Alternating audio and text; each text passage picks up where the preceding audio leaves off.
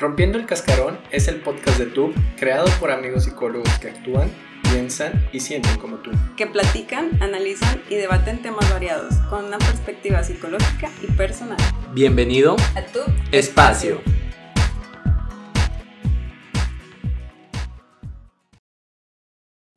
¿Te ha pasado en ocasiones que estás en una relación que no pudo concluir, pero duele como si hubiera transcurrido muchos años con esa persona? ¿Te ha pasado que sientes demasiado dolor porque aquella relación no se pudo cuajar? ¿No pudo concluir? Eh, te invitamos a que te quedes en este episodio que va dedicado a esas relaciones que, que las etiquetamos como un casi algo para que puedas ver un poquito de dónde viene, por qué pasa y por qué duele como duele, ¿no? Si supuestamente no fue tanto tiempo el que estuvimos juntos.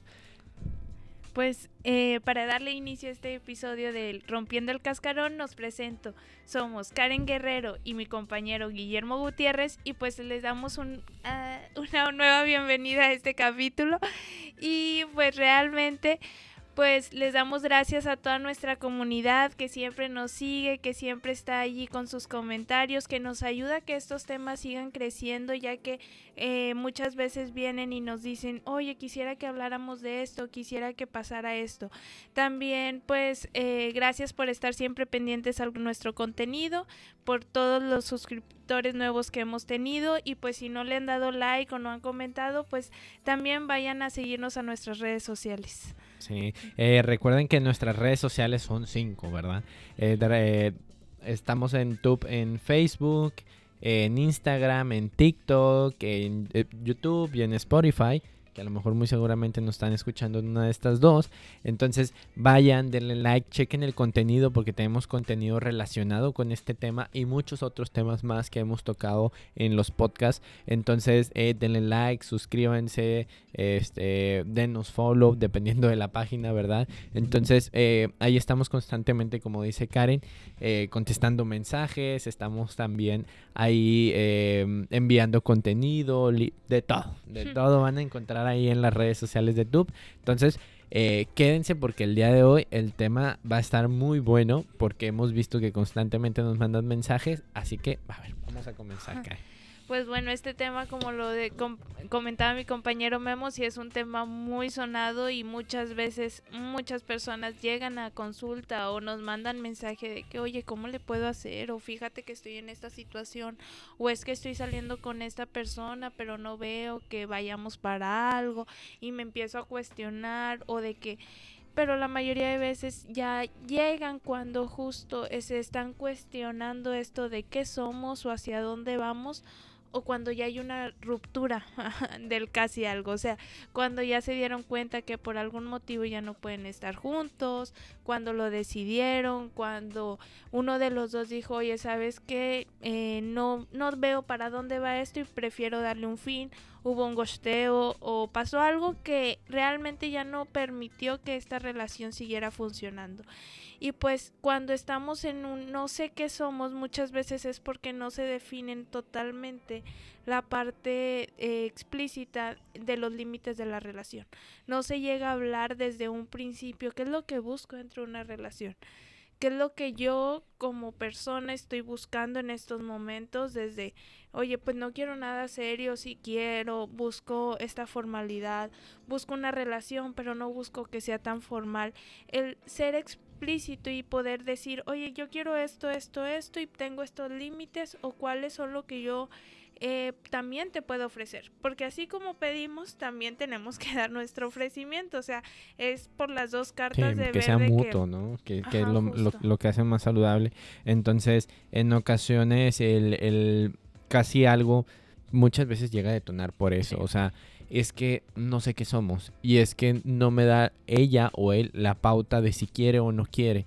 Contesta o no contesta o me deja de contestar y luego otra vez retoma o tiene este tipo de conductas que a mí no me gustan. Entonces, vaya, eh, hay un detonante que hace que la relación no se consolide, ¿no? Como lo, lo mencionamos al inicio y muchas veces es esto, ¿no? Es el no quiero comprometerme, este... Mm, me hago como el que estoy, pero no estoy. El, el, el estado intermitente, ¿no? Como me imagino, me- siempre me acuerdo mucho de los stops del carro, que prendo y apago, prendo, y, y, y hay muchas personas que están así en una relación, eh, y esta es una de las causas que generan muchas separaciones en las rupturas. ¿verdad? Sí, justo. Y como dices, y es por este intermitente porque además los casi algo son las relaciones que no se suelen dejar tan fácil. Porque como quedó toda esta ilusión o como es que no definí, pues eh, se fue y me gosteó y yo quiero saber por qué, qué fue lo que yo me faltó, qué fue lo que yo hice mal, qué es lo que me está sucediendo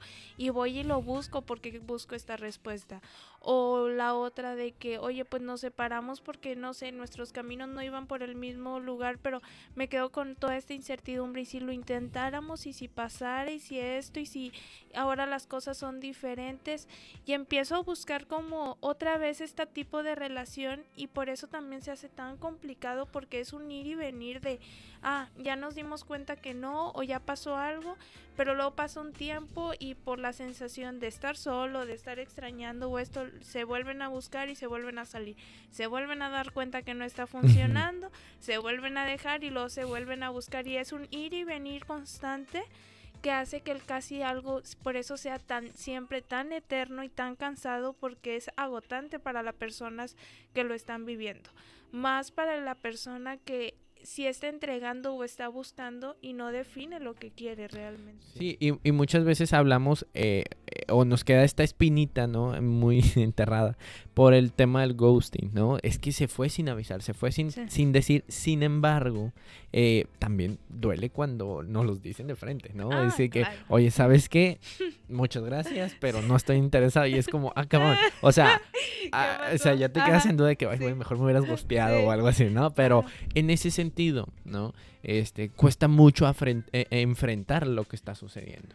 Entonces, eh, eh, los casi algo se pueden ir de manera de ghosting, se pueden ir anunciando su salida y puede generar de una manera muy significativa en nosotros un dolor, ¿no? En nosotros este, un, un sufrimiento y es totalmente válido. Primero que nada tienes que darte cuenta que es válido, pero si quieres entender un poquito más sobre esto, bueno, vamos a ir hablándolo y desglosándolo. Entonces leíamos por ahí, Karen y yo, que, que a pesar de que haya sido tú casi algo, Hay eh, Hubo un, un- un lazo afectivo de por medio, ¿no? Así sea de, de un mes, tres meses, seis meses, hubo un lazo afectivo que entonces ahí unió.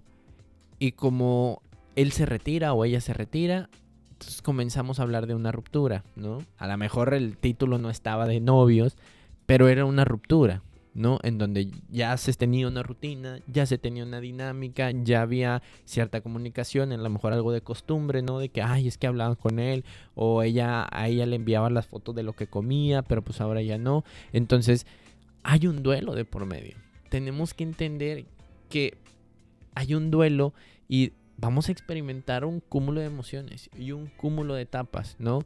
Y eh, la cuestión de la angustia es una de las emociones que constantemente está cuando hablamos del duelo, ¿no? O sea, oye, ha- ¿Qué es háblame. lo que sigue? ¿Qué es lo que va a pasar?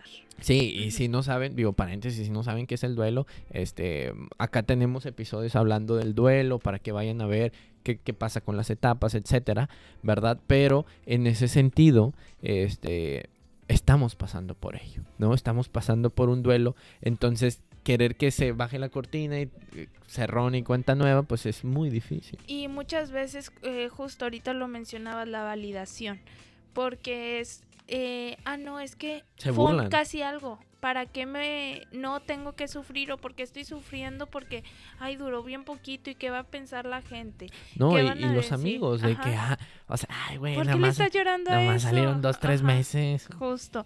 Y es como, no, tú lo sentiste, hubo emoción por, de por medio. Para ti ya iba convirtiéndose tal vez también en una rutina, una idealización o ibas creando muchas situaciones que esperabas hacia un futuro. Cuando se te das cuenta que eso no va a pasar ya, se te derrumba todo y es totalmente válido y es totalmente normal. Pero aquí donde lo validas y dices, ok, estoy sintiendo esto y creo que necesito ayuda, es el primer paso que debes de dar para decir, vamos a iniciar con todo. Sí, de hecho, eh, mencionas algo muy importante que es la idealización, otra vez, porque es tan difícil soltar, bueno, para, de pura entrada estamos viviendo un duelo, de pura entrada, ¿no? Y súmale que también nosotros depositamos expectativas en esa relación. Claro. Nosotros depositamos lo que queríamos, nosotros depositamos sueños, nosotros depositamos emociones. Entonces es, esta relación no se da, ah, cabrón, o sea, me quedo con todo esto que ya, ya hasta lo teníamos planeado, ya hasta lo teníamos distribuido. Me pasa con personas, con pacientes que viajes, metas, negocios, eh, este, departamentos, o sea, es que ya lo teníamos, ya lo íbamos a hacer. Pero pues bueno, o sea, en, ese sentido también eh, nos olvidamos de esta segunda parte, que a lo mejor ahorita me, me, me puedes hablar de eso, de por qué me, me quedé tan enganchado. Pues bueno, hay un duelo, hay una eh, cuestión de idealización, pero ¿qué puedo hacer? Porque pues se me olvida esta otra parte del por qué nos separamos. O sea, del Ujú. por qué no se dio, del por qué no se consolidó, ¿no? Y justo ahorita lo eh, volvías a mencionar la idealización. Y creo que es un tema que hemos estado tocando mucho en la página. Tenemos un podcast podcast hablando de la idealización para que vayan a verlo. Y es algo que realmente se genera bastante y más en este tipo de situaciones de casi algo porque es estoy esperando que haya una respuesta, estoy esperando un estímulo, quiero que pase alguna situación. Y como la estoy esperando y esperando y en mi mente va creando más esta esta idea de oh va a pasar esto, vamos o como me tiene quizás en intermitente mi, mi misma mente para defenderse o crear un mecanismo de defensa es como voy a ir cuestionándome qué podría pasar a un futuro y ante esto empiezo a generar una idea romántica o una idea también de catástrofe y que me empieza a generar ansiedad porque también es importante mencionar eso. Muchas veces cuando hablamos de los casi algo viene allí un escenario de ansiedad bien específico y se viene y se enciende cada que esta persona aparece. Y es cuando dicen, no, y es que yo no tenía ansiedad hasta que conocí a esta persona y ahora sí es como que pues por algo viene. Y ante estas situaciones es porque la idealización viene y te genera todo este patrón o todo este show de, oh, va a pasar esto o vamos a romantizar en esta situación. Cuando me doy cuenta, como ahorita lo mencionabas, Memo, de, ah, teníamos planeado esto, esto, esto y no se va a cumplir, es como, uy, pero yo lo quiero seguir intentando o como sé que ya no, esto ya no va a pasar y lo quiero agarrar y detener de alguna manera y es donde me quedo más que en una relación porque en una relación ya lo viviste. Ya te diste cuenta que quizás no lo lograste, que quizás no se pudo, que quizás esta persona no era lo que tú querías. Pero como a la otra persona no la llegas a conocer a un fondo, y ahorita eh, venía un ejemplo que leíamos también hace un rato que era de, oye, pues si quizás esta persona, tu persona, eh, tú sales con él un fin de semana y él toma y tú ves que se pone muy ebrio, tú dices, no, no me gusta que tome tanto, pero quizás no tienen la costumbre de estarse contando todo su día o de estar platicando esto y el otro porque es tan intermitente, entonces tú no sabes que esta persona se alcoholiza todos los días, que sale todos los días, que hace esto y que quizás son cosas que tú no tienes permitidas, que tú dices, yo no permitiría eso porque para mí es una red flag y es como pero ya cuando lo empiezo a ver, me empiezo a dar cuenta que eso yo no es lo que quiero. Y, em- Ah. y ahí lo empiezo a darme cuenta y empiezo a decir, ok, me empiezo a separar. Y ahí es cuando se empieza a soltar un poquito más fácil esta idealización. Pero como no me doy tiempo ni de conocer, como empiezo a generar como, uh, me va a tratar de esta manera o va a estar esta situación siempre romántica, no me lo cuestiono. Claro. Y, y también el... No, y, Ajá. y- y más que cuestionarnos, de este, muchas veces, quere- o sea, por esta insistencia que tú mencionas, comenzamos constantemente o y lo no, quédate, no, y quédate, y te obligo, y te busco, y voy hacia ti, y, y, y creo toda una circunstancia y todo un panorama para que nos encontremos y demos. Entonces, eh, es otra vez retomar y recordar por qué esa relación nos está dando Ujú. por qué esa relación nos está consolidando. Ten- dar- darnos cuenta que tiene que ver con nosotros y con la otra pareja. Que hubo cosas en la relación que no hicieron match. Sí. Que, que, que no congeniaron, que no, que no se, que no se dio.